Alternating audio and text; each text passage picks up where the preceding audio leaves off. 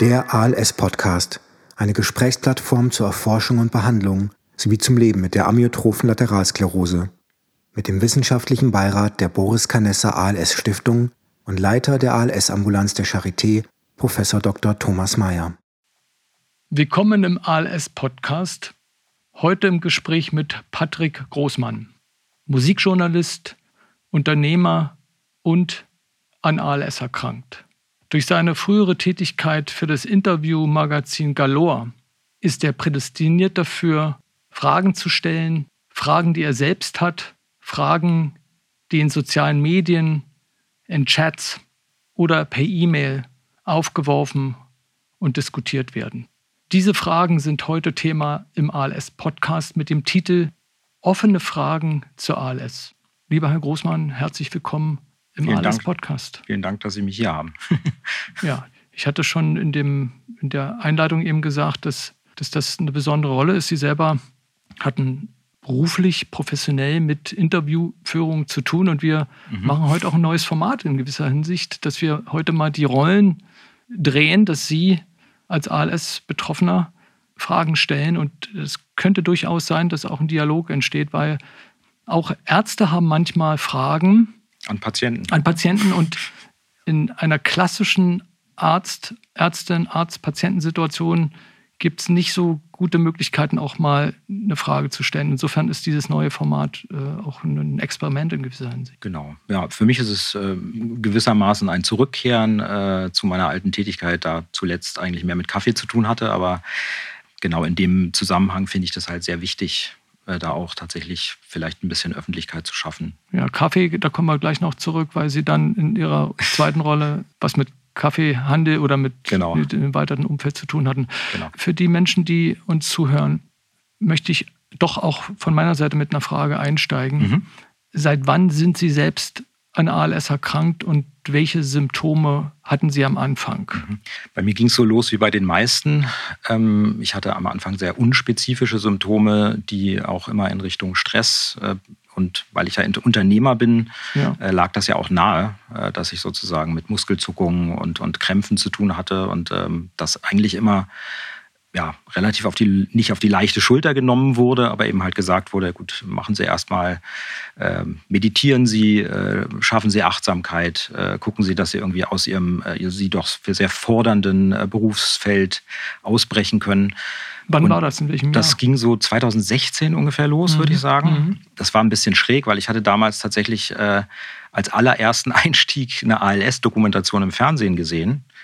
Und danach fiel mir eigentlich auf, dass ich äh, seltsame Muskelzuckungen in den Armen habe. Meine Frau meinte, ja gut, wie immer, Hypochonder Großmann mhm. äh, hat vermutlich äh, irgendeine Sendung gesehen mhm. und äh, ich habe es dann auch erstmal nicht mehr so ernst genommen, aber es wurde halt immer mehr, auch so am ganzen Körper, auch nachts. Faszikulation. Faszikulation, aber ja. auch so eine Art ähm, hochfrequentes Vibrieren, würde ich mhm. mal sagen. Also ja. so im Schlaf. Dass ich also mhm. einfach nicht nur in den Armen oder in den Extremitäten irgendwas gemerkt habe, sondern tatsächlich so eine Grundspannung, die man natürlich auch gut in Stress äh, übersetzen kann. Ja, das ist kann ja auch sein, dass das vielleicht damit gar nichts zu tun hatte. Ja, was war, was war das für ein oder ist für ein stressiger Job? Ja, ich habe für halt ein Unternehmen für Kaffeemaschinen und Kaffee und wir sind da in Deutschland mittlerweile relativ bekannt. Mhm. Ähm, es hat viel mit Import zu tun. Okay. Es sind äh, teure Gegenstände, also diese alten Siebträgermaschinen, ja. keine Automaten. Und ähm, ja, da stehen wir schon ziemlich im Fokus, 25 Mitarbeiter. Okay. Habe das jetzt allerdings auch wegen der Krankheit unter anderem verkaufen können, kann man ja. sagen. Das ja. äh, kommen wir vielleicht noch drauf. Hilft okay, Sie hatten enorm viel beruflichen Stress genau. und haben die ersten Symptome darauf zurückgeführt. Genau, nicht nur ich, sondern auch meine Neurologen. Ja, ah, ja, ähm, ja. Und dann irgendwann fing es an, am linken, ähm, an der linken Hand sozusagen mit so einem Streckdefizit im Ringfinger. Wann war das? In welchem Jahr? Das war 2021. Ja. So im Sommer irgendwann. Ja. ja, da habe ich kurz bevor wir dann in Urlaub gefahren sind, äh, gemerkt, dass ich, ähm, dass meine Hand so irgendwie lahm wird, so ein bisschen mhm manche Tätigkeiten nicht mehr so richtig durchführbar waren und dass, dass ähm, eben speziell dieser eine Finger nicht mehr richtig gestreckt wurde. Ich bin Gitarrist auch, also spiele schon Gitarre seit ich zehn bin. Habe das auch im Studio lange gemacht und ähm, da ist es mir dann halt auch ganz extrem aufgefallen, weil das ging dann relativ bald schon allein wegen dieses Ringfingers nicht mehr. Das ist ja linke Hand beim Gitarrespielen sehr wichtig. Ja. Ähm, da wurde aber auch noch nicht so richtig Alarm geschlagen und dann noch mal ein halbes Jahr später merkte man dann, dass sich im anderen Arm, also im rechten Arm, einfach eine Schwäche entwickelt. Na, ich trage in der Arbeit viele Kaffeekisten oder ja. Maschinen durch die Gegend, immer noch, jetzt nicht mehr. Und ähm, das ähm, fiel einfach auf, dass das rechts nicht mehr so gut geht wie links. Ja. Und das war ähm, tatsächlich dann so 22, Anfang 22. Also erst Paresen, wie man ja in der Fachsprache sagt, genau. Paresen auf der linken Seite und dann Übergang auf die kontralaterale Seite, mhm. also auf die Gegenseite. Komischerweise keine Schwäche in dem linken Arm. Ja. Erstmal. Also nur der Finger. Und äh, da wurde es dann, ähm, also als das dann dazu kam, meinte mein behandelnder Neurologe ähm, dann auch, man sollte das vielleicht mal im Krankenhaus klinisch abchecken. Wie ist es mit den unteren Extremitäten? Ich würde sagen, bis jetzt noch nicht so, dass ich in der ALS-App, äh, die ich sehr ähm, gewissenhaft bediene, ja. Äh, eigentlich sogar alle zwei Wochen, weil das ja auch so gefördert ja, ja, wird, ähm, angeregt zumindest. Genau, ja. dass ich da irgendwas äh, jetzt irgendwie ankreuzen könnte, was noch nicht geht. Also ich stolper nicht mehr oder ich habe auch keine Probleme beim Treppensteigen und so weiter. Aber ich merke, dass jetzt zunehmend so ein bisschen so ein gummiartiges Gefühl in den, in den Füßen, also in den äh, Hebern mhm, mhm. da ist und dass ich auch ähm, ja, schneller ermüde beim Laufen. Also dass ich merke, ich fange irgendwann an, so ein bisschen so einen Watschelgang zu entwickeln. Das hat mich natürlich sehr geschockt. Also das war so, dass ich jetzt eher dachte, dass beschränkt sich erstmal nur auf die Arme und geht vielleicht nicht so, so in die Beine, aber das merke ich jetzt langsam. Also das gehört jetzt zu, zum Beispiel zu den Fragen, die ich jetzt in der Kürze der Zeit in einer ALS-Sprechstundensituation nicht stellen würde. Mhm. Wie selbst erleben Sie, wenn Sie das Rating machen, die Selbstbewertung auf der ALS-App, ist das für Sie belastend? Ist das für Sie so eine Art Meilensteinsituation, dass Sie sagen, oh jetzt, oh jetzt sind die zwei Wochen vorbei und jetzt muss ich mehr in mich hineinhorchen und mhm. Bilanz ziehen, als ich eigentlich möchte? Wie würden Sie das sehen? Ich glaube, das ist ein bisschen zweischneidiges Schwert. Einerseits möchte man oder funktioniert es ja nur, wenn man ehrlich ist. Also man muss quasi sich selbst in die Augen gucken und sagen, okay, eigentlich müsste ich jetzt da mal äh, einen Punkt abziehen. Andererseits ähm, ist es natürlich schon ja, für einen selbst auch sehr belastend, wenn man, wenn man weiß, da passiert jetzt was. Vielleicht haben Sie da was getroffen. Das ist so ein bisschen das Ding von der ALS-App. Ähm, ich selbst empfinde so eine zermürbende Diskrepanz zwischen leb jetzt mehr im Moment, ja. weil das ist auch das, was einem natürlich in so einer Krankheitssituation gesagt wird und was man auch selber fühlt, äh, und diesem andauernden Symptomcheck. Und zudem wird man ja angehalten. Also dieses Achtsamsein, ja. das wird in dem Fall wirklich zu einem zweischneidigen Schwert, weil ich einerseits mir selbst gegenüber als Mensch achtsam sein möchte und, und nicht immer nur die Krankheit im Vordergrund stehen soll. Andererseits aber auch Achtsamkeit auch bedeutet, auf den Körper hören, gucken, was passiert gerade. Man weiß ja nicht, was als nächstes passiert. Ja. Ist das ein Problem, was viele schildern? Ja, das ist sehr unterschiedlich. Und deswegen, deswegen wollte ich Sie auch fragen, wie mhm. Sie das sehen. Es gibt äh, unterschiedliche Mentalitäten und es gibt mehr Menschen, die die Lage detailliert wissen wollen, um davon ausgehend dann auch Maßnahmen einleiten zu können. Das verstehe das ist, ich. Das ist die eine, das ist die eine Mentalität. Und die andere Mentalität ist das, was Sie eben berühren. Dass, ähm, dass lieber die Wirklichkeit mich einholen soll mit der Erkrankung und wenn die Dinge dann völlig offensichtlich sind, dass ich dann jetzt als aus einer betroffenen Perspektive reagiere. So, das sind so ein bisschen unterschiedliche Enden in einem Spektrum an unterschiedlichen Mentalitäten. So mhm. würde man das sagen. Vielleicht kann man es so ein bisschen so einteilen, dass man sagt, ähm, für die Leute, die am Anfang dieser Reise stehen, ja, die also diese Krankheit gerade bekommen, ich sehe mich da so ein bisschen noch auch in diesem Spektrum, für die ist es wahrscheinlich eher erstmal schwierig, sich immer und jeden Tag damit zu beschäftigen. Später, wenn es wirklich darum geht, rechtzeitig Dinge zu unternehmen, dann glaube ich, kommt das, das zum Tragen, was Sie meinen. Ich glaube, dann ist es auch extrem wichtig, dass man das macht. Ja. Weil, gerade wenn es ein schnellerer Verlauf ist, kommt man ja fast gar nicht hinterher. Was diese ähm, Abfrage von Symptomen angeht, anhand der ALS-Funktionsskala, ist dieses Feedback sehr wichtig. Und wir könnten uns zum Beispiel vorstellen, das war auch eine interne Diskussion in dem ALS-App-Team, mhm. den Abstand zwischen den Bewertungen zu erhöhen. Sie haben gesagt, Sie selbst machen das alle 14 Tage. Und wenn wir merken, dass die, dass die Belastung jetzt psychologisch zu hoch ist, mhm. dann könnten wir uns vorstellen, auch diesen Abstand zu erhöhen. Oder wir könnten auch den Abstand an die Erkrankungsgeschwindigkeit anpassen. Man weiß ja von der ALS-Funktionsskala, wie viele Punkte im Monat verloren gehen. Mhm. Verliert jemand deutlich unter einem Punkt im Monat, wie bei Ihnen jetzt, ohne dass es hier zu einer Sprechstundensituation werden kann. Aber jetzt, Sie beschreiben es ja in der Öffentlichkeit, dass Sie einen langsamen Verlauf haben und demzufolge hätten Sie auch auf der auf der ALS-Funktionsskala einen längeren Verlauf, dann würde man auch medizinisch rechtfertigen können, das Rating in einem größeren Abstand zu machen und mhm. sie in Bezug auf ihre eigene Krankheitsgeschichte und äh, Symptomdynamik nur alle drei Monate zu fragen oder alle vier Monate zu fragen. Man würde trotzdem immer noch alle Effekte bekommen, die man auf der ALS-App sehen will. Mhm.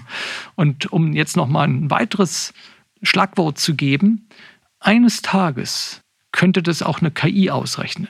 So, Künstliche Intelligenz steht für KI. Ja, ja, das bedeutet also, das System könnte sehen, oh, Patrick Großmann hat ja eigentlich einen langsameren Verlauf.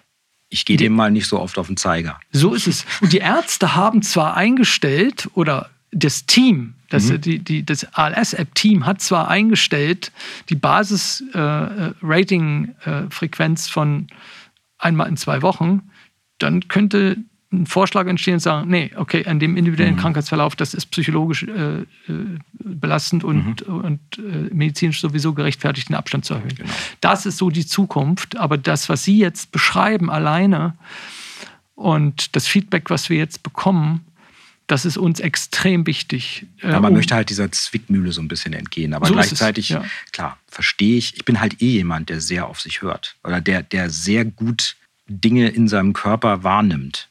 So fast schon ein bisschen zu gut vielleicht. Von daher ist diese Krankheit für mich echt äh, ein bisschen schwierig. Ja. Äh, aber ähm, ich, ich denke auch, ich habe natürlich meine, ich habe da auch äh, mit anderen ähm, Patienten beim, bei der ALS-Nacht drüber geredet. Ja. Tatsächlich. Und äh, die meinten auch so ein bisschen in sich hineinkichernd, naja, ich merke dann schon, wenn ich mich da selber mal so ein bisschen betrüge, eigentlich könnte ich vielleicht schon ankreuzen, mache ich aber noch nicht. Man kommt ja eh nicht da, man kommt ja eh nicht weg. Also, ja es ist äh, eher so ein bisschen so, man muss sich halt ab und zu mal in, ins Gesicht schauen selbst und ehrlich sein. Das muss ich ja auch nochmal kommentieren. ALS-Nacht, mhm. das ist jetzt ein Format, was jetzt nicht so in der Öffentlichkeit steht. Das ist ein Ereignis, was einmal im Jahr stattfindet und was in erster Linie von Unterstützern für die ALS-Ambulanz und für ALS-Forschung gemacht ist. Und zu diesem Ereignis ist im Endeffekt ein Fundraising-Dinner, mhm. also ein Spenden, Spendenabendessen. Und da werden auch Betroffene eingeladen und Sie waren in diesem Jahr mit dabei. Das ist so als, genau. als Kommentar. Ja. Genau. Ich würde Sie als erstes eigentlich von meiner Fragenseite her ähm, zu einem Thema befragen wollen, was ich auch noch gar nicht so lange weiß, aber wo ich ähm, total gespannt und interessiert war, als ich gelesen habe, dass es so unterschiedlich also dass es unterschiedliche Verläufe gibt, wusste ich. Ja, es ist ja. klar, die Krankheit hat sehr viele Gesichter. Aber dass insgesamt nicht weniger als 36 ALS-Phänotypen unterschieden werden oder klassifiziert werden, tatsächlich klinisch. Ja. Ähm, das klingt ziemlich uferlos und schwer abgrenzbar. Wie, wie genau wird das klassifiziert? Also wie, wie wird da vorgegangen? Es gibt tatsächlich eine Vielzahl von unterschiedlichen Verlaufsformen. Und der Grund ist 6 mal 6. Da kommt es zu 36. Es gibt 36 unterschiedliche Abstufungen, wie die ALS in dem Spektrum zwischen Spastik und Schwäche, Steifigkeit und Schwäche ausgerichtet sein kann. Und dann gibt es noch sechs unterschiedliche Formen, wo die Erkrankung abläuft und wie sie sich räumlich ausbreitet, ausbreitet was man unter Propagation versteht. Also sechs Abstufungen. Erstes versus zweites Motoneuron, das ist ja so dieser Fachbegriff. Mhm mehr, mehr, mehr Schwäche und Muskelschwund ist zweites Motoneuron und Steifigkeit und Spastik, das ist erstes Motoneuron. Und da gibt es diese Abstufung, diese sechs. Und da, da drin kombiniert mhm. gibt es dann die sogenannte Topik oder die, der Ort der, des Krankheitsbeginns und, ähm, und, und wie es sich ausbreitet. Und Sie selbst haben ja vorhin gerade beschrieben, dass die Erkrankung sehr, sehr auf ihre oberen Extremitäten begrenzt ist und haben praktisch auch dieses Muster für sie äh, mystisch äh, praktisch so beschrieben. Warum jetzt mhm, ähm, genau. die, die linke Hand und warum geht es dann praktisch äh, auf die rechte Schulter über. Das ist in dieser Matrix, in dieser 6x6-Matrix nichts Mystisches, mhm. sondern das ist eine Kombination in diesen 36 Kombinationen. Und das ist wichtig, weil die, diese Phänotypen einen individuellen Verlauf äh, mit sich bringen. Und ganz eine Prognose oft. wahrscheinlich. Und damit ne? eine Prognose. Und jetzt kommt noch was ganz Entscheidendes. Die sind auch wichtig für das Ansprechen von Medikamenten. Und das kommt noch, das ist noch als Welle zu verstehen. Im Moment ist es noch kein öffentliches Thema. Das ist wirklich unser Spezialgebiet hier in Deutschland auch.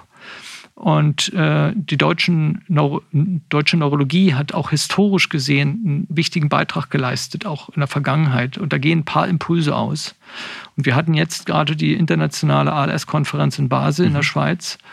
Und da haben wir das schon äh, auch angedeutet und, und schon vorgebracht, dass wir diese Matrix erstellen. Und das hat einen, auf eine riesen Aufmerksamkeit produziert. Und wir werden das weiterentwickeln und dann im nächsten Jahr auch auf dem äh, internationalen Parkett dann in Montreal vorstellen. Also es ist tatsächlich was ganz Neues auch. Ja, ja diese, also es gibt, es gibt schon diese, diese, so ein paar Abstufungen, die sind aber aus, aus deutscher Sicht ziemlich chaotisch. so, und wir, wir sind ja jetzt mal so von unserer nationalen Mentalität eher auch so. Systematisch. Äh, systematisch. Ja, und das, das wird zwar oft belächelt, und es gibt auch oft Gründe, warum man darüber lacht, aber manchmal hat es doch Sinn. Ja, stimmt. Und, und, und, und ich bin davon überzeugt und das, die, die Reaktion darauf war sehr positiv. Und es kann sein, dass es dann Medikamente gibt, die eben nur funktionieren schlichtweg für den Typ A1B5 und A1B4, so ungefähr, mhm, um jetzt mal so mhm, dieses mhm. die Matrix-Modell einfach äh, vorzustellen.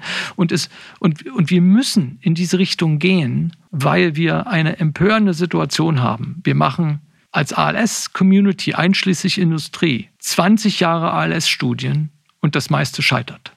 Und man muss sich ja fragen, warum? Mhm.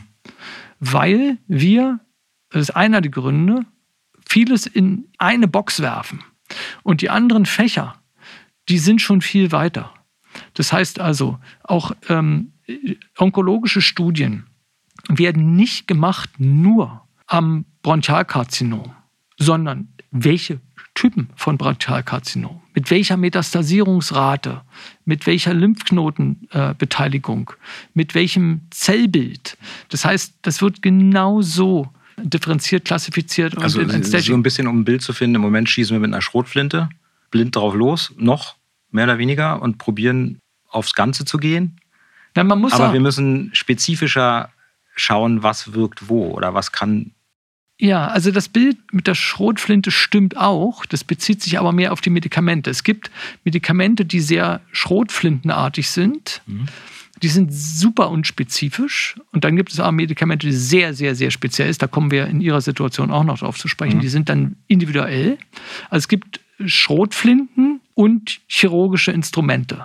Das sind zwei unterschiedliche Möglichkeiten, wie man Medizin machen kann. Genau. Aber das Bild mit den Phänotypen zielt eher darauf ab, bei wem das Medikament wirken kann also nicht alle Medikamente können bei der Gesamtheit der ALS-Betroffenen wirken. Und das Problem dabei ist, wenn man das nicht auseinanderzieht, dann ist die statistische Power von einer Studie nicht mehr gut genug.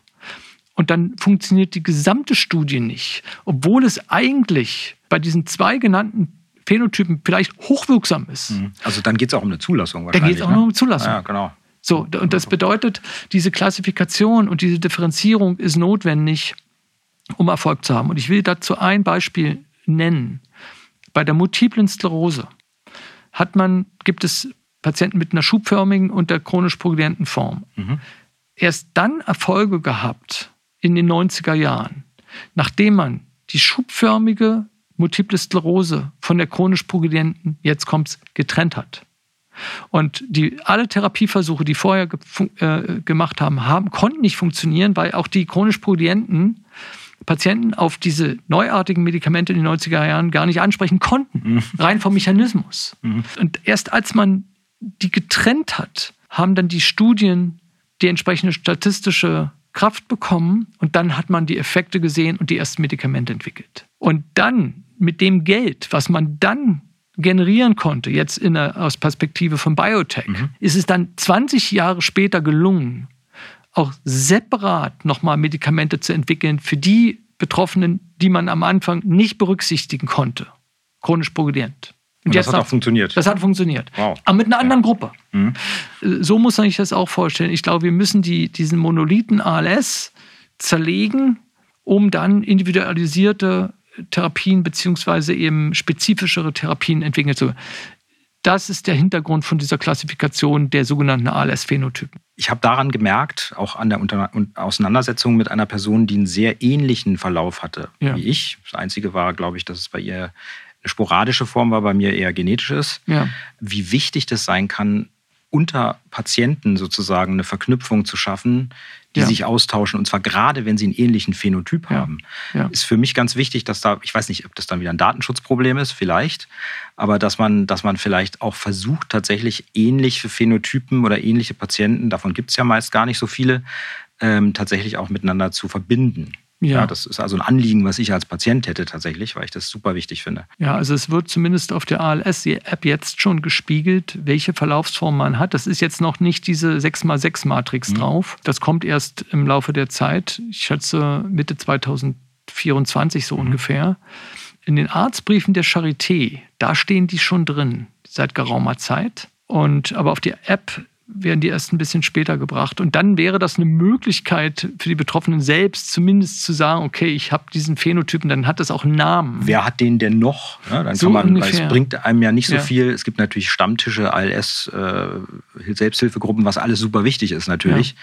Ja. Ähm, für die Betroffenen, aber letztendlich ist es da auch ein bisschen die Schrotflinte. Ne? Da sitzt halt dann alles zusammen und das kann natürlich toll sein, aber es kann auch sehr belastend sein. Ja. Äh, weil, weil vielleicht ganz andere Formen, wenn ich jetzt gar kein bulbäres äh, Symptom habe, dann ist es vielleicht auch belastend, wenn man das wiederum aus erster Linie irgendwie mitkriegt und vielleicht noch ja. gar nicht so weit, so weit ist, auch mental. Ja. Kann ja auch sein. Das äh, sagen sogar Ärzte, dass es manchmal besser ist, wenn man sich da, je nachdem, wie man selber geeicht ist, äh, vielleicht auch eher rausnimmt, noch eine Weile lang. Aber also ich hatte da wirklich ein gutes Gespräch mit einer Dame, die, äh, die war so ein bisschen wie eine Blaupause für mich. Ja, und dann, dann findet man einfach irgendwie auch einen Weg, vielleicht sogar einen humor, humorvollen Weg, ja. sich über manche Dinge auszutauschen. Ja, das war sehr nett. Nun ist ja so, dass die ALS offiziell noch immer als sehr seltene Erkrankung gilt. Ja. jetzt im Vergleich mit anderen Zivilisationskrankheiten. Ja. Zuletzt habe ich aber allerdings mehrmals jetzt gelesen, dass, äh, dass die Fallzahlen merklich ansteigen. Können Sie das bestätigen?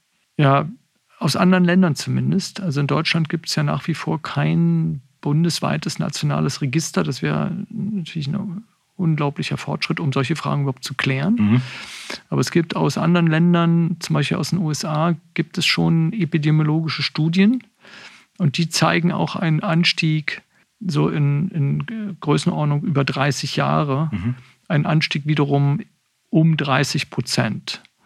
Und das ist auch bereinigt, epidemiologisch bereinigt um solche Dinge wie Diagnosegenauigkeit mhm. oder solche äh, Dinge wie Aufmerksamkeit in der Bevölkerung und solche Dinge. Das sind ja auch alles Faktoren. Klar, es wird auch mehr geguckt. Ja, es wird mehr, ja, es wird mehr medial berichtet, dann Social Media gibt viel mehr Möglichkeiten jetzt äh, als in den 90er Jahren mhm. überhaupt Kenntnis zu der Erkrankung zu bekommen.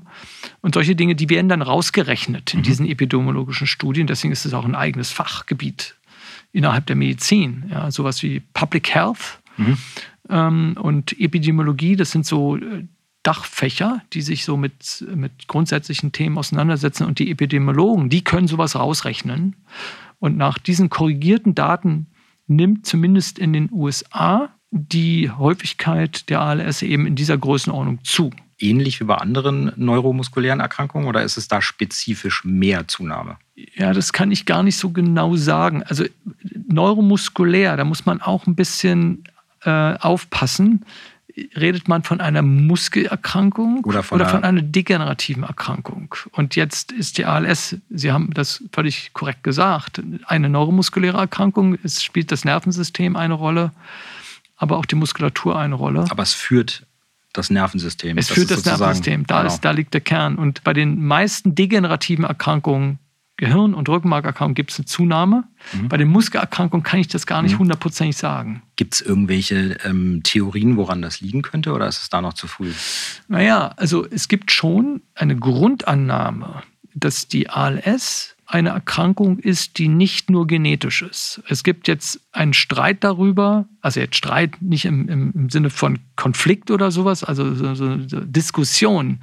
Ein Diskurs. Ja, ein Diskurs, absolut, ja. Und auch eine wissenschaftliche Annäherung dazu und Modelle und, und, und äh, so, solche Dinge, wie hoch jetzt der Anteil der genetischen Faktoren ist. Mhm. Und das schwankt so zwischen 40 bis 60 Prozent ist genetisch. Also gar nicht mal so in der traditionellen Vorstellung, das ist ein Gen und dann macht es die Erkrankung, sondern es wirken mehrere Gene zusammen. Und dann gibt es einen Trigger. Und dann gibt es ja, wie so eine Art Gendosiseffekt. Mhm.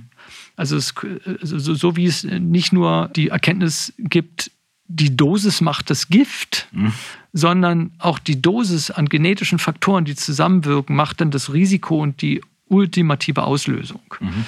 der Erkrankung. Aber äh, bis jetzt ähm, gibt es Einigkeit darüber, dass die genetischen Faktoren nicht 100 Prozent sind, sondern es gibt eine Diskussion darüber, sind es 40 oder 60 Prozent. Aber dann bleiben mindestens 40 Prozent übrig. Und was sind diese 40 Prozent?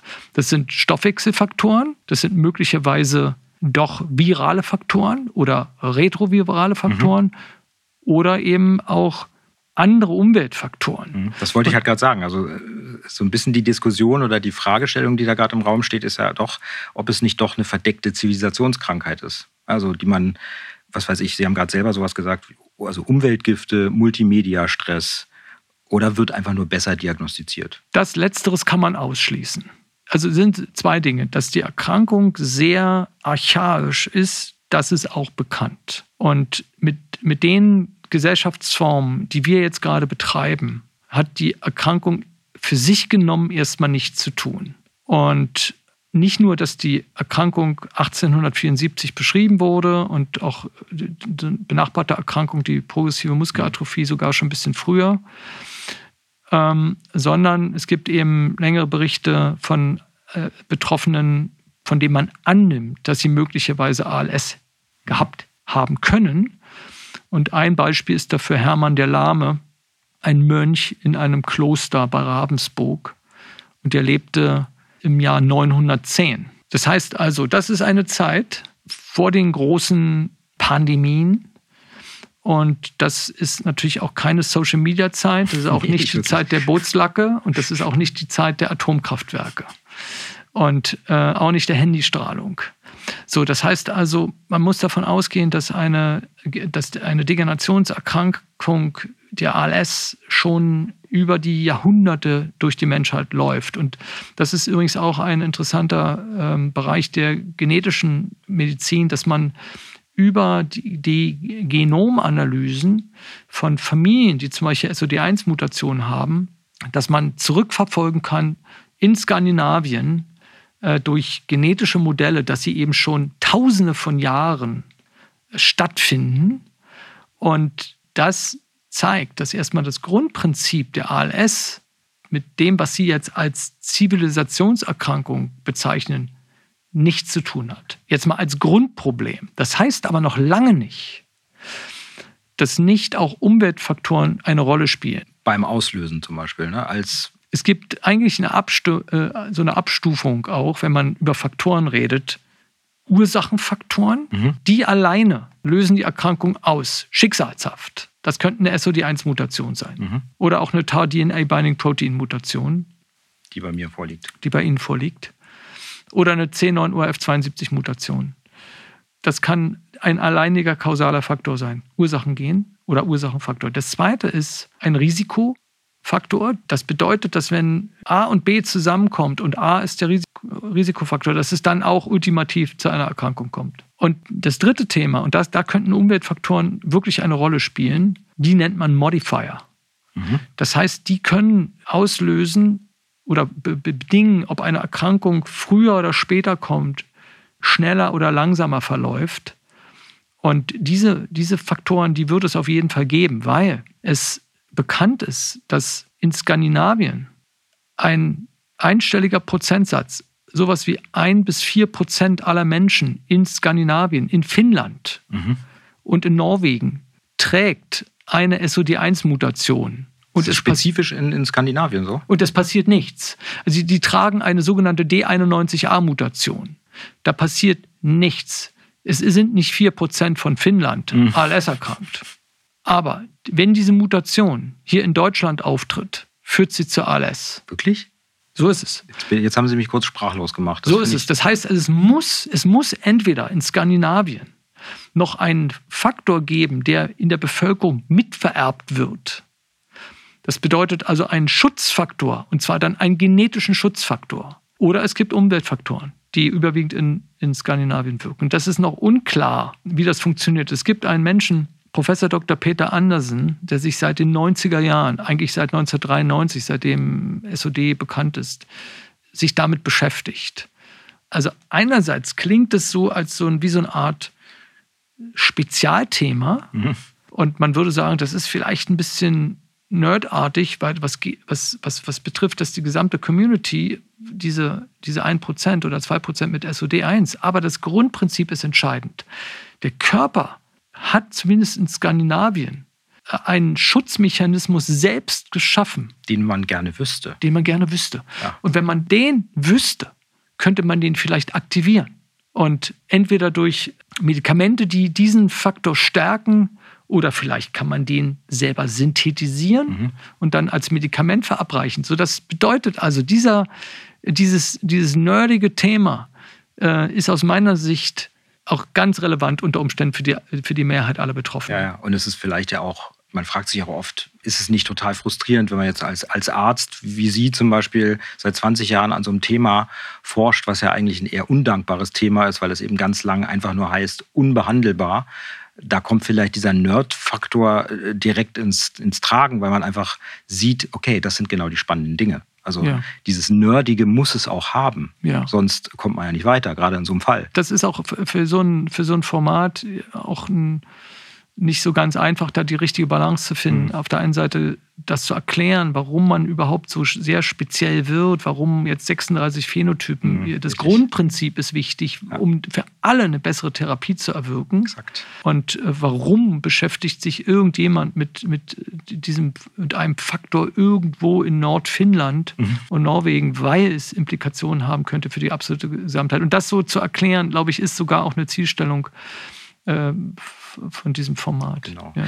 Ähm, haben wir jetzt eigentlich schon geklärt. Ähm, tatsächlich war diese Frage nach dem Stress auch eine, ähm, eine Patienten- oder Zuhörerfrage. Ja, die Antwort ist, das ist vorstellbar, dass Stressoren und Umweltfaktoren Umweltfaktoren meine ich jetzt nicht in jedem Fall rauchende Schornsteine, ja, ja. sondern nee, dass es einfach einen Anstoß gibt oder ja, irgendeinen Schalter umlegt ganz am Ende, der vielleicht sonst noch nicht umgelegt worden So ist es. Also ich weiß es nicht ganz genau, ob es wirklich ein, ein, ein Schalter ist, der, der die Sache zum Kippen bringt, also so dieser berühmte Dominoeffekt. Mhm. Das weiß ich nicht ganz genau. Ich will es aber auch nicht ausschließen. Oder ob Umweltfaktoren ausschließlich sogenannte Modulatoren sind, die die Erkrankung schwerer oder leichter machen. Das ist wissenschaftlich noch nicht geklärt. Mhm. Aber dass Umweltfaktoren Stressoren eine Rolle spielen können, hormonelle Dinge, äh, virale äh, Infektionen, äh, das, das packe ich alles mit Umweltfaktor mhm. rein, weil das, das kommt von außen an den Körper heran. Das halte ich für sehr wahrscheinlich, dass es das gibt. Und ähm, auf der anderen Seite haben wir trotz der Suche nach diesen Faktoren noch keinen Faktor richtig dingfest machen können. Und wenn man jetzt zum Beispiel auch Ernährung als einen externen Faktor schon betrachtet, dann, dann ist es zumindest ein Modifier, ein Modulator. Mhm. Äh, und, und, man weiß schon, dass man auch durch Ernährung eine Erkrankung verändern kann. Und und zum Beispiel fettreiche Ernährung, das war schon in mhm. einem anderen Podcast ja, mal ein Thema. Also Sie sprechen da gerade was an, das ist auch ja. ein, ein, äh, eine von außen gestellte Frage. Ja. Mhm. Tatsächlich äh, zielt dahin, äh, ich habe sie jetzt gar nicht vorliegen, aber ich, ich äh, rekapituliere sie mal aus dem, aus dem Gedächtnis, ähm, dass sozusagen man durch Ernährung spezielle Ernährung oder Entgiftung, es war von ja. Entgiftung die Rede, ja. ob man da irgendwas in, den, in der Symptomatik äh, verändern kann, wenn man den Körper entgiftet. Ja, also das ist lange probiert worden, jetzt auch meist aus der Komplementärmedizin heraus. Ich benutze den Begriff anstelle von Alternative. Alternativmedizin, mhm. weil der Begriff, den, den finde ich nicht so gut, mhm. weil das klingt entweder so oder so und Komplementärmedizin ist viel positiver. Mhm. Das könnte da, dazugesetzt werden zur, zur, ja, ich will es auch nicht als traditionelle Medizin bezeichnen, aber zur Hochschulmedizin. Mhm. Und ich sage jetzt auch bewusst nicht Schulmedizin, weil es reicht nicht aus, zur Schule zu gehen, sondern man muss doch eine Hochschule besuchen. Deswegen lege ich da auch ein bisschen Wert drauf. Äh, genau, also Hochschulmedizin. Neben der Hochschulmedizin gibt es eine Komplementärmedizin. Und daraus weiß man, äh, dass über Jahrzehnte lang Detoxifizierung versucht wurden. Und als äh, Amalgamfüllungen noch üblich waren, mhm. hat man ganz oft, das, das habe ich selbst noch erlebt, ja, ich auch. in den 90ern, äh, dann ganze Gebisse saniert, auch mit dieser toxischen Hypothese. Und ich habe das nicht ein einziges Mal erlebt, dass jetzt Zahndetoxifizierung oder andere Formen von Ausleitungstherapien, wie der Begriff mhm. oft ist, äh, zu einer Modulation des Krankheitsverlaufes geführt hat. Also insofern würde ich auf der einen Seite die Frage mit Ja beantworten. Gibt es Umweltfaktoren, die eine Rolle spielen können? Ja. Mhm. Nur, ich kenne sie noch nicht und es gibt keinen Konsens darüber, welche es wirklich sind. Und auf der anderen Seite würde ich sagen, auf die Frage Entgiftung bitte nicht, weil das ist ähm, kann sehr belastend sein. Bei, bei, schon eine Zahnbehandlung von mhm. zahlreichen Zähnen ist, ist ein chirurgischer Eingriff unter Umständen oder ist belastend, belastend teuer. Und ich habe bis jetzt keine ähm, Ausleitungstherapie erlebt, die eine Veränderung im Krankheitsverlauf gebracht hat. Also da wäre die Antwort auf die Frage nein. Okay. Keine Empfehlung für einen für eine Entgiftung. Ich würde gerne auf ein paar Fragen ähm, kommen, die auch gestellt wurden und die ja. ähm, zum Thema NFL, was ja auch schon öfter als Marker hier ein Thema ja. war in dem mhm. Podcast, ja. äh, zielen. Einmal eine ganz Basic-Frage eigentlich, äh, ob Sie nochmal interessenshalber erzählen könnten, wie hoch die NFL-Grenzwerte sind, weil das ja. ja. auch so ein Feld ist, was viele gar nicht verstehen. Und das war auch schon eine Frage auf, in einem anderen Podcasts und ich habe das dann auch in das Kommentarfeld gerade aktuell die Grenzwerte mal reingelegt. Mhm. Und auf der ALS-App gibt Kann man eigentlich sehen, ne? Sieht man, ja. ja. Praktisch auf der ALS-App, selbst wenn man jetzt nicht an dem, äh, dem NFL-Projekt teilnimmt, ist zumindest das Diagramm zu sehen. Und dann gibt es bei dem Diagramm auch so ein Fragezeichensymbol. Mhm.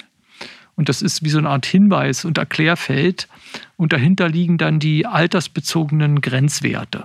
Mhm. Und die werden dann unterschieden eben nach Jahres- oder Dekaden, Lebensalter Dekaden, nach Jahresscheiben oder mhm. zehn Jahresscheiben korrekterweise. Und da gibt es dann eben große Sprünge im Alters, in den Normwerten, genau. ja, in den Referenzwerten. Bei mir ist es zum Beispiel zurückgegangen. Fand ich auch erstmal komisch. Das ist auch ein wichtiger Punkt bei der Bewertung von NFL, dass eben NFL im ganz natürlichen Verlauf, jetzt mal völlig unabhängig mhm. von ALS, in einer Normalpopulation, Anführungszeichen, bei 50 Prozent der Untersuchten der Wert um 50 Prozent schwankt von Messung zu Messung. Das ist ganz normal. Also das ist praktisch so, dass kurzfristig dieser Wert fluktuiert, aber langfristig gibt es eine Tendenz. Gibt es eine Tendenz. Ist praktisch ähm, ist im Prinzip so wie so eine Art Temperaturkurve. Mhm. Also es schwankt zwar täglich, jetzt mal im, also kurzfristig mhm. täglich, mhm. die Temperatur hoch und runter, aber das Mittel, äh, das Monatsmittel ist dann wiederum ziemlich stabil. So muss man sich das vorstellen. Das heißt also, wenn man jetzt darauf achtet, als Betroffener selbst in sich selbst reinguckt und, und mit Erwartung den NFL-Wert betrachtet, das Kommt darf man, raus. da darf, das darf man nicht machen. Und das ist praktisch ein wichtiges Anliegen, äh, einerseits den NFL-Wert äh, wissenschaftlich wertzuschätzen. Und mhm. das ist für die Entwicklung von neuen Medikamenten und für die Gesamtbewertung der Erkrankung ganz wichtig. Mhm. Genau, das war tatsächlich ja auch eine Frage, das ist ja vor allem, also nicht nur ein Diagnosemarker, sondern auch ein Therapiemarker. Richtig, da komme ich gleich. Aber individuell betrachtet muss man als Betroffener mehr Distanz dazu haben. So, so Sie haben es ja angedeutet, eben, dass es irritierend sein mhm. kann. Und, und ähm, das ist auch wichtig hier in dieser Folge. Wir wussten das zum Beispiel, als wir die erste, äh, den ersten Podcast zur NFL gemacht haben, in dieser Form noch gar nicht. Okay. Das heißt, das sind alles Entwicklungen, die auch jetzt zum Beispiel mit diesem riesigen äh, Projekt äh, durch die Boris Canessa ALS Stiftung zu tun haben, dass überhaupt weltweit gesehen die größte äh, Untersuchung stattfindet und da kommt auch solche Erkenntnis dabei raus, etwas mehr Distanz mhm. aus einer individuellen Betrachtung zu haben. Mhm. Also es schwankt von Messung zu Messung, aber der, die Grundtendenz, die ist dann doch äh, bedeutsam. Würden Sie so weit gehen, dass für die Therapieentwicklung diese NFL-Marker sowas wie ein Gamechanger ist? Ja. Bei der Entwicklung von neuen, neuen Medikamenten oder ist das zu euphorisch gesehen? Ja, also es gibt wahrscheinlich Medikamente mit einer geringeren Wirksamkeit, die trotzdem ihren Wert haben, die bei NFL nicht zu einem Absenken führt. Das mhm. ist denkbar. Also Riluzol macht wahrscheinlich keine Absenkung, was wir jetzt so sehen. Und äh, auch so moderne Medikamente, die sehr viel Aufmerksamkeit erregt haben, wie AMX 0035 in den mhm. USA, dort äh, zugelassen als Relivio und macht auch keine Veränderung von NFL, mhm. hat aber im, im ALS Function Rating Scale, also der ALS Funktionsskala, eine Reduktion gebracht und auch zumindest in, in einer Studie auch eine Lebenszeitverlängerung erwirkt, macht keinen Effekt beim NFL sodass man NFL nicht absolut zu dem alleinigen Kriterium machen darf. Mhm. Aber wenn Sie fragen Game Changer, dann würde ich sagen schon, weil es eben sehr wahrscheinlich ist, dass hochwirksame Medikamente, die auch das Potenzial haben, eine Erkrankung zum Stillstand zu bringen, wie Toffersen, und oder sogar das Potenzial haben, dann auch Symptome wieder rückzuführen. Also wir sehen jetzt bei Tophasen die ersten Betroffenen, die eine Verbesserung bekommen. Mhm. Die, die, die, die sprechen auf NFL an und man, was das Entscheidende ist, deswegen ist der Begriff Game Changer auch gerechtfertigt. Man sieht den Effekt im NFL schon vor dem klinischen Effekt. Und das ist ja bei der Durchführung von Studien extrem wichtig, mhm. weil man kann dann schon auch Studienzeit abkürzen. Und, wenn, und vielleicht schon früher in tatsächlich äh, nicht mehr Placebo kontrolliert oder. So ist es. Ne, ja, gehen. Genau. Das und ist ja wichtig. Genau, also praktisch, wenn äh, alles äh, Patienten etwas nicht haben, dann Zeit. Zeit. So, und deswegen ist es wirklich ähm, für, für mich eine ganz wichtige Sache. Zumindest würde man sehr viel früher und mit einer geringeren Patientenzahl, die an einer Studie teilnehmen müssen, das ist ja auch eine Belastung, mhm Therapieeffekte sehen? Also die Antwort ist, NFL wird dafür sorgen, dass weniger Patienten an, an einer placebo-kontrollierten Studie teilnehmen müssen, bevor sie dann wirklich ein, in ein mhm. offenes Behandlungsprogramm kommen. Weniger und schneller. Und das sind beides natürlich enorm wichtige Faktoren. Wo wir gerade bei Therapie bei Therapien sind und ja. auch vielleicht bei Therapieoptionen. Da kam eine ganze Menge von Fragen rein, die ich ganz ja. spannend fand, einige ähm, besonders. Und zwar einmal gibt es ja dieses äh, relativ neue orale Medikament, was in den USA, glaube ich, schon zugelassen ist, Edavaro, Edaravone. Ja. Genau. Mhm. Wie sieht es da mit der Verfügbarkeit aus? Gibt es da irgendwelche Entwicklungen? Ja, das ist ein Medikament, was in den USA aufgrund einer Studienlage, die in Japan generiert wurde in erster Linie, zugelassen wurde, zunächst als ähm, Infusionsmedikament mhm. intra, intravenös zu applizieren. Und da haben wir auch in Deutschland äh, eine bestimmte Zeit auch die Möglichkeit gehabt, das zu verabreichen, bis dann die EMA dann sich negativ positioniert hat, beziehungsweise der Hersteller seinen eigenen Antrag zurückgezogen, zu, zurückgezogen hat, sodass wir dann äh, in Europa nicht mehr die Möglichkeit hatten, das Medikament zu geben. Das nennt man dann No-Label. Mhm. Es gibt Off-Label ohne Zulassung oder No-Label. Das bedeutet, es gibt. Grauzone. Oder? Ja, es, es, gibt, es gibt gar keinen Status, mhm. aber in den USA ist das Medikament mal zugelassen worden als Infusionsmedikament. Dann wurde noch eine weitere Studie gemacht, die gezeigt hat, die war allerdings nicht mehr Placebo, die gezeigt hat, es gibt eine Übereinstimmung, wie entsprechende Wirkspiegel erreicht werden können zwischen dem Infusionsmedikament und dann jetzt kommt dem oralen Medikament. Mhm. Und das Infusionsmedikament, das ist ziemlich belastend. Das Nebenwirkungen tatsächlich? Ja, oder? ja, das muss praktisch über einen Port verabreicht werden, über mehrere Stunden hinweg, an zehn Tagen im Monat. Und das ist belastend gewesen. Das war auch unsere Erfahrung jetzt hier in, in Deutschland, die wir gemacht haben. Und deswegen ist dieser, dieser Schritt, das als orales Medikament zu bekommen, doch ein Fortschritt. Und jetzt ist in den USA das Medikament oral verfügbar. Mhm. Und in Deutschland. Auch für alle Erkrankten? Ja, im Prinzip also. schon. Ja, ja. Aber der Therapieeffekt, der in diesen japanischen Studien gezeigt wurde, der war nicht hoch. Mhm. Sodass jetzt in Europa, in den USA und Europa kombiniert mit dem oralen Medikament, allerdings eines anderen Herstellers, diese Frage nochmal geklärt wird, ist Edrabone oral wirklich wirksam? Mhm. Und das ist die sogenannte ADOR-Studie mhm. vom ähm, spanischen, katalanischen äh, Hersteller Ferrer. Die Firma sitzt in Barcelona. Mhm. Genau. Und, und da führen wir in Europa eben eine multizentrische Placebo-Kontrollierte Studie, Studie durch. Und die wird wahrscheinlich dann im Sommer 2024 öffentlich sein und die wird jetzt gerade abgeschlossen und dann gibt es ja die Datenanalyse und Datenklärung, wie es heißt. Und dann werden wir wissen, praktisch, ob orales Edaravone wirklich in einer großen Studie wirksam ist in der Gesamtheit der ALS-Gruppe. Weil die japanische Studie wurde nur in einer ganz kleinen Gruppe gezeigt. Und sie war vorher mal in der Gesamtheit der ALS-Betroffenen durchgeführt worden und okay. da war sie negativ. Ah, okay. So, und da kommt praktisch so dieser Zweifel her oder diese offenen Fragen. Deswegen ist diese Frage im, jetzt hier im Chat, mhm. die Sie gestellt haben, mhm. absolut berechtigt. Mhm.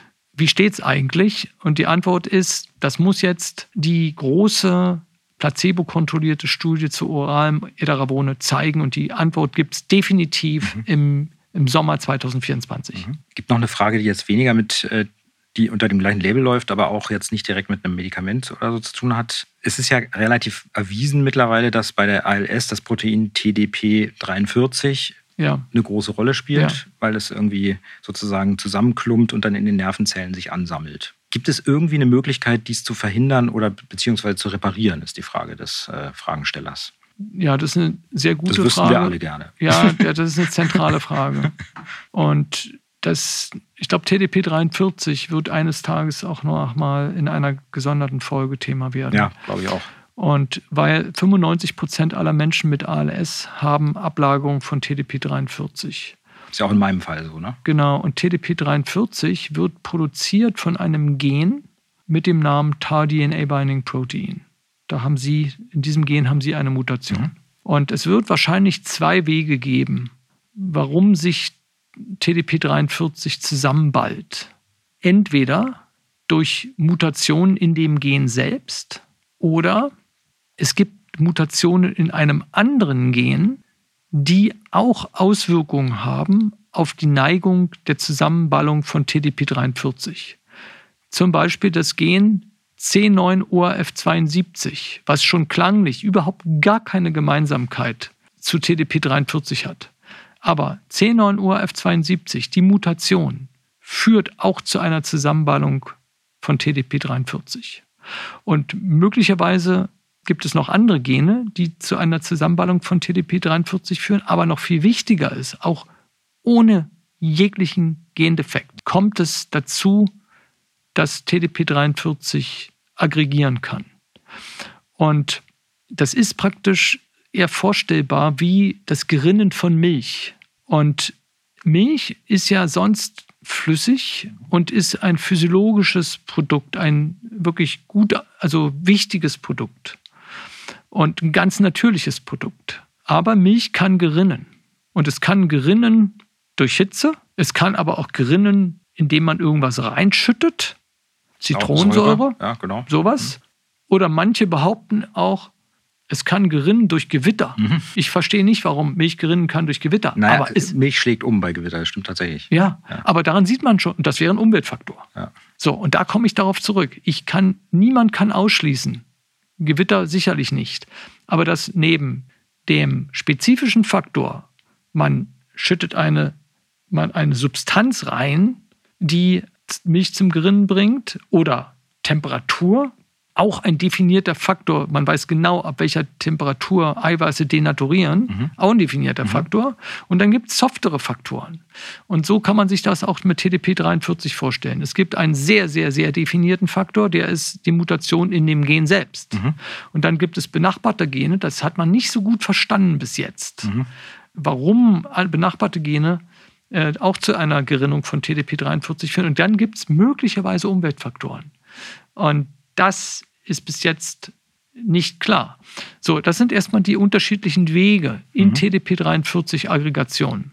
Und es gibt aber zwei unterschiedliche Art und Weisen, wie man an das Problem TDP43 herantritt. Und das berührt das Wesen der Frage der Hörerin oder, oder der, mhm. derjenige, mhm. die, die die Frage gestellt hat. Und es gibt einmal die Möglichkeit, die Ablagerung von TDP43 verhindern zu wollen. Da sind wir noch ein bisschen entfernt, weil TDP43 sitzt mitten in der Zelle. Und das ist nicht ganz einfach, zum Beispiel Antikörper durch die Zellwand, äh, durch Zellmembran korrekterweise durchkommen zu lassen und praktisch die, die, die Gegenabwehr, immunologische Gegenabwehr, wirksam werden zu lassen. Das ist bis jetzt noch nicht so gut gelungen. Das ist die eine Strategie. Die Verhinderung ähm, der Ablagerung von schädlichem TDP43. Und die andere wäre zu verhindern, dass überhaupt Schädliches produziert wird. Ja, die andere Strategie ist zu schauen, und das ist was ganz Aktuelles, nämlich zu gucken, wo löst eigentlich TDP43, außer dass es geronnen ist, überhaupt Schaden an? Was ist eigentlich das Problem an geronnener Milch? Zum Beispiel, wenn man die, dass dann die, die Stoffe, die in, in, in der Milch drin sind, nicht mehr funktionieren. Also die Eiweiße sind geronnen und das ist dann für den Körper nicht mehr verwendbar. Mhm. Also was will, was will man machen? Man will die Milch ersetzen. Und man würde dann, wenn die geronnen ist und man kriegt sie nicht weg, dann wenigstens neue Milch reinschütten. Also sie still machen. Ja, neutralisieren, neutralisieren oder zumindest substituieren. Das Fehlen von Funktionen, die durch den Gerinnungsprozess verloren gegangen sind, zu ersetzen. Und da kommt es jetzt dazu, dass ich auf eine neue Studie zu sprechen komme. Und ein Eiweiß, was durch, durch die Gerinnung von TDP43 gehemmt wird, ist ein ganz wichtiges äh, Protein in der Nervenzelle und das ist Statmin 2. Mhm. Und jetzt gibt es eine, einen neuen Ansatz. Wenn man TDP43 schon nicht rausbekommt aus der Zelle, dann will ich wenigstens Statmin 2 wieder reinbekommen. Und das ist einfacher. Es ist einfacher, etwas zu ersetzen, als was rauszubekommen. Also geronnene Milch aus dem Krug rauszubekommen, mm, nicht ist so nicht so einfach. Ja. Aber was reinschütten ist mm. einfacher. Das ist natürlich jetzt sehr vereinfacht dargestellt, mm. aber das Grundprinzip ist, man weiß sehr gut, dass ein Hauptproblem vom TDP43-Aggregation darin besteht, dass Statmin 2 abgesenkt wird. Und mhm. Statmin 2 spielt, äh, ist ein wichtiger Baustein der motorischen Nervenzelle. Und die, die Studie. Wo läuft die? Die läuft in den USA und jetzt in den ersten erste Zentren auch in Deutschland. Das ist die Statmin-2-Studie mit einem sogenannten Antisense-Oligonukleotid zur Hochregulation von Statmin 2. Und die findet in Lübeck statt, die findet in Berlin statt, die wird in Ulm stattfinden, Hannover stattfinden. Es gibt mehrere Orte, bei der diese Phase jetzt kommt, Phase 1 durchgeführt wird. Ja, man, denkt, man denkt da immer sehr schnell und im Grunde genommen ist es wirklich ganz am Anfang. Ne? Ganz am Anfang. Ja, ja aber, aber das berührt die Frage nach TDP 43. Mhm. Es ist einerseits so häufig, aber sehr komplex und das Gute ist, dass es jetzt einen ersten interessanten Ansatz gibt und im Prinzip ja schon ein fertiges Medikament ist produziert, ist aber noch nicht bewiesen, dass es funktioniert, aber mhm. erstmal technisch umgesetzt. Mhm. Ein Antisense-Oligonukleotid, um den Effekt von TDP43-Aggregaten zu neutralisieren. Hat aber nichts mit meiner äh, eventuellen Behandlung in den Staaten zu tun? Das ist davon unabhängig. Okay, weil das ja auch was mit ja, in, in, genau. Also es gibt das ist nochmal eine andere Art. Ne? Das ist dann sozusagen die, äh, die ich, ich schalte still. Variante, ja, ich glaube, oder? das muss man an dieser Stelle nochmal. Ist vielleicht ein bisschen zu kompliziert. Das können wir vielleicht mal irgendwie äh, ein bisschen spezieller machen, wenn es dann auch angefangen hat. Und genau, genau. Also vielleicht an dieser Stelle, weil wir es jetzt angesprochen haben, wir werden es mhm. hier äh, nur, nur kurz andeuten. Also es gibt die Möglichkeit, individuelle genetische Therapien herzustellen. Leider nicht in Deutschland, aber in den USA gibt es eine eigene Aktivität dazu. Mhm und es gibt irgendwann nochmal ein politisches Thema daraus machen. Auch ein politisches das Thema. nicht hier gibt. Auch ein politisches Thema, ja. Und da, da geht es darum, eine individuelle genetische Therapie zur Ausschaltung von, von genetischen Veränderungen zu produzieren. Und das ist praktisch der Ansatz mhm. bei Ihnen. Und der andere Ansatz, den ich benannt habe, der würde auch funktionieren bei Betroffenen, die keinerlei genetische, genetische Veränderungen genau. haben. Deswegen ist da für die Gesamtheit derjenigen, die hier zuhören. Ja, ist natürlich viel mehr Bums dahinter auf jeden Fall. Also ja. weil, aber ich finde, man sieht auf jeden Fall ganz deutlich, dass wir da an der Zeitenwende stehen und das, das finde ich absolut spannend. Auch ja. jetzt nicht nur als Erkrankter, sondern äh, generell, dass man einfach sieht, da passiert gerade unheimlich viel, was auch noch gar nicht bekannt ist und was ja. einfach auch noch so weit vorne ist, dass man auch noch nicht so äh, rausgehen kann ja, und da viel erzählen kann drüber. Ja. Aber es ist einfach in den letzten paar Jahren einfach unglaublich viel passiert. Ja, wir haben jetzt ungefähr eine oder bald eine Stunde mhm. uns unterhalten und an dieser Stelle sei gesagt, dass wir dieses Format, was wir jetzt hier äh, machen, auch in der Zukunft wiederholen werden, eben offene Fragen zur ALS, mhm. sodass Menschen, die Fragen haben, per E-Mail oder in den Kommentarfeldern auf dem YouTube-Kanal mhm. oder auch auf anderem Weg ihre Fragen äh, hier stellen können und wir die, auf die dann eingehen. Genau, wir kommen ja auch gar nicht zu allen Fragen. Genau, und, die, und die, aufgrund der Zeit würde ich Sie bitten, vielleicht noch ein oder zwei Fragen mhm. rauszusuchen, mhm.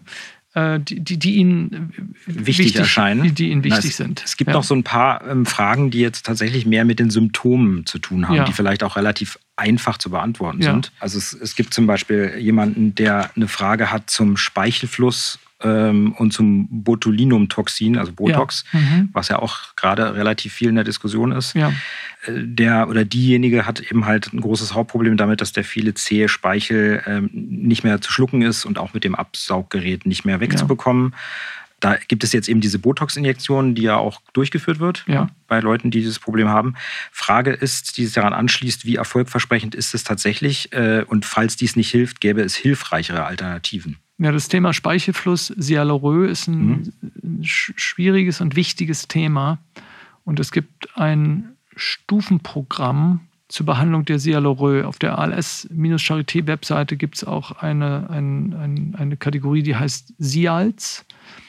Und da steht eben für Sialorö und ALS. Und da gibt es Stufen. Und die Botulinumtoxin-Therapie ist in der Stufe 3. Das bedeutet also, wenn andere Medikamente, die nicht funktioniert haben, dann ergänzt werden müssen, dann kommt Botulinumtoxin ins Spiel. Also erst sehr spät. Ja, aber es gibt gleichzeitig auch bei, bei einem schwerwiegenden Speichelfluss manchmal die Entscheidung, auch die Stufe 1 und 2 schon zu überspringen, wenn mhm. das ganz ausgeprägt ist. Es klingt, die Frage klingt so, dass es ein sehr ausgeprägter Speichelfluss ist, bei dem dann andere Medikamente von vornherein erstmal nicht ausreichen. Man würde also praktisch Stufe 1 und 2 machen, also auch sogenannte systemische Medikamente einsetzen, die man einnimmt. Und dann kommt noch die Botulinumtoxin-Injektion in die Speicheldrüse dazu. Und was wichtig ist, dass es ein Zentrum machen muss, was sich damit auskennt, mit der Ultraschallkontrolle. Die Speicheldrüsen die sind unterschiedlich positioniert. Es gibt also die Glandula parottis, das ist die Ohrspeicheldrüse, die ist sehr flach. Die, die trifft man. Mhm. Aber die, die, die macht nur ein Drittel der Speichelproduktion aus. Und die Glandula, Glandula submandibularis, die, die ist, ein, ist ein kleines, kleines mhm. äh, wenige Zentimeter große Struktur. Und die kann man jetzt nicht so richtig gut erkennen. Da muss man Ultraschall Während man das macht. Während man, man ja. das macht. Ja, praktisch auf der einen Seite die Schallsonde und auf ja. der anderen Seite die Nadel führen und sehen, dass man wirklich auch drin ist. Mhm. Sodass, äh, wenn, wenn, äh, wenn jetzt die Frage steht, wie, wie wirksam ist Botulinumtoxin, bezieht sich das mehr auf das Können des Anwenders ja. mhm. ähm, als jetzt auf das Medikament an sich. Und das ist der Unterschied zu anderen Medikamenten, die man so oral einnimmt. Mhm. Da, da ist es wird definiert einfach über das Medikament.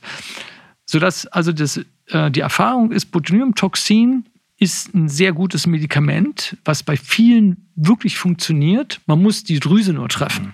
Das ist die eine Sache. An der Stelle vielleicht auch einfach nochmal ähm, quasi schon fast eine, ein Rat oder ein Aufruf, ja. dass man sich da wirklich auch an die ALS-Zentren wendet und tatsächlich vielleicht auch einen längeren Weg äh, ja. in Kauf nimmt, ja. um es dann richtig machen zu lassen. Das stimmt. Ja, und genau, und äh, in einem Zentrum gibt es dann auch noch wie so eine Art Unterspezialisierung und auch vielleicht nicht alle Zentren haben jetzt erfahrene mhm. äh, Ärztinnen und Ärzte, die das, die das können. Und selbst im ALS-Team der Charité gibt es dann zwei Personen, die das sehr, sehr speziell machen und über Jahre sich damit beschäftigen. Ja, also wir haben ja vorhin schon so dieses Thema von Individualisierung und Hyperindividualisierung mhm. gehabt. Das gibt es auch auf der, auf der, auf der Therapieseite, Th Therapieseite mhm. unbedingt. Ja. Die, die Frage wäre auf jeden Fall in ein Zentrum zu gehen und dann in ein Zentrum, was sich damit auskennt. Und dann äh, gibt es auch noch außerhalb von ALS-Zentren in bestimmten HNO-Kliniken auch äh, bestimmte Zentren, die nichts mit ALS zu tun haben. Das sind Botulinumtoxin-Ambulanzen, mhm. die das auch können. Also entweder ALS-Zentrum mit Botulinumtoxin-Kompetenz und oder mhm parallel zu einer ALS-Ambulanz in eine Botulinumtoxin-Ambulanz. Und die können das meistens auch. Mhm. Also wirklich Fachleute dann. Absolut. Ja. ja. die, die von morgens bis abends Botulinumtoxin ja. anwenden. Ja. So wie wenn man was am Knie hat, sollte man auch zu dem gehen, der nur Knie macht. So ungefähr. Der weiß, wie es geht. so ist es. Ja. Ähm, genau. Und da habe ich noch einen Punkt. Genau. Äh, Botulinumtoxin. Wenn das auch nicht funktioniert, Stufe 3 Genau, darauf wollte das ich Das auf der Webseite nicht aufgeführt, weil es ein sehr, sehr spezielles Thema ist, würde ich aber in diesem Rahmen schon sagen, das wäre faktisch Stufe 4. Das ist eine strahlentherapeutische äh, Anwendung. Das, äh, man kann grundsätzlich auch die, äh, die Speicheldrüsen bestrahlen und dann, dann wird das Drüsengewebe in einen inaktiven Zustand versetzt.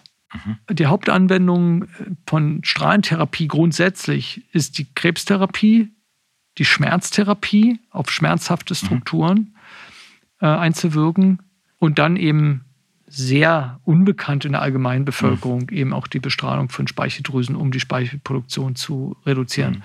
Und es gibt ein, ähm, ein Zentrum, was in, in Deutschland, das ist ähm, am, am Alfred Krupp Krankenhaus, sehr viel Erfahrung damit hat, die auch diese Methode überhaupt äh, in Deutschland mhm. mit begründet haben. Und das wäre eine Reservemöglichkeit in Stufe 4 sozusagen.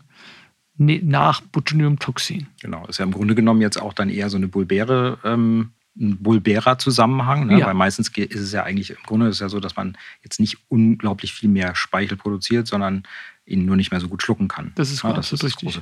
Ja. Da gibt es noch eine zweite Frage, die sich ein bisschen auch in dieses Thema mit einfindet, ähm, zur Spastik in der Kaumuskulatur. Ja. Äh, gibt es da auch eine Therapiemöglichkeit?